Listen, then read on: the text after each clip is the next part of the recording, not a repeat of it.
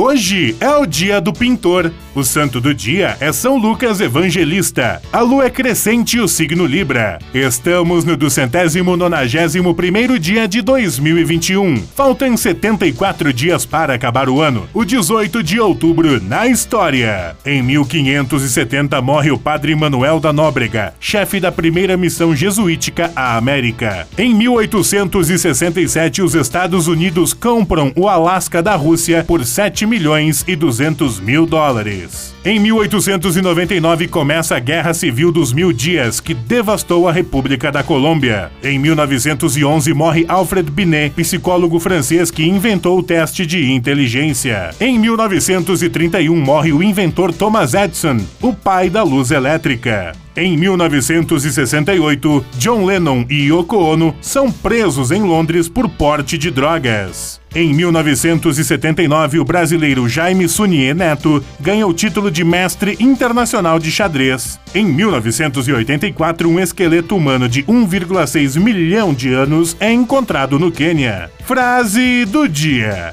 A maioria das grandes descobertas foram resultado de 99% de trabalho duro e 1% de genialidade. Thomas Edison